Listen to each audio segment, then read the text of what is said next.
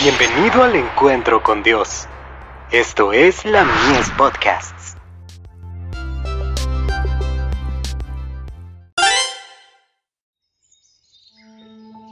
La maravillosa gracia de Dios.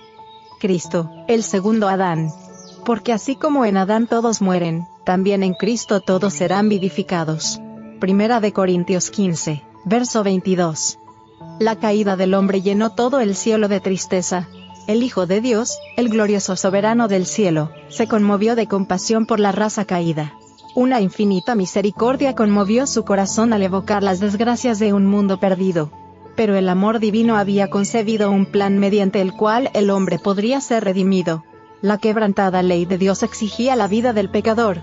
En todo el universo solo existía uno que podía satisfacer sus exigencias en lugar del hombre puesto que la ley divina es tan sagrada como el mismo Dios, solo uno igual a Dios podría expiar su transgresión. Ninguno sino Cristo podría salvar al hombre de la maldición de la ley, y colocarlo otra vez en armonía con el cielo.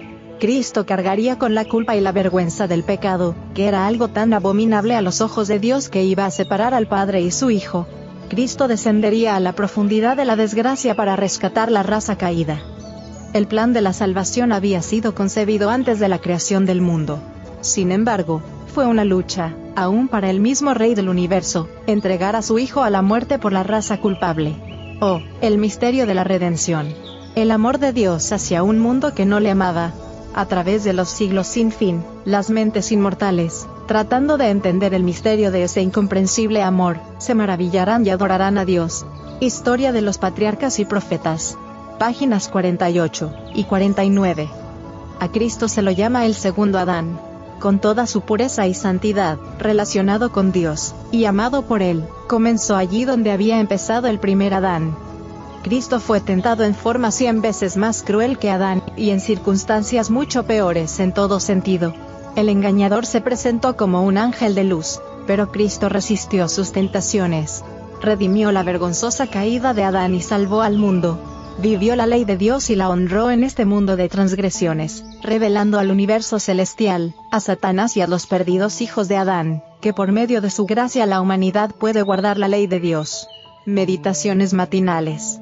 Página 333.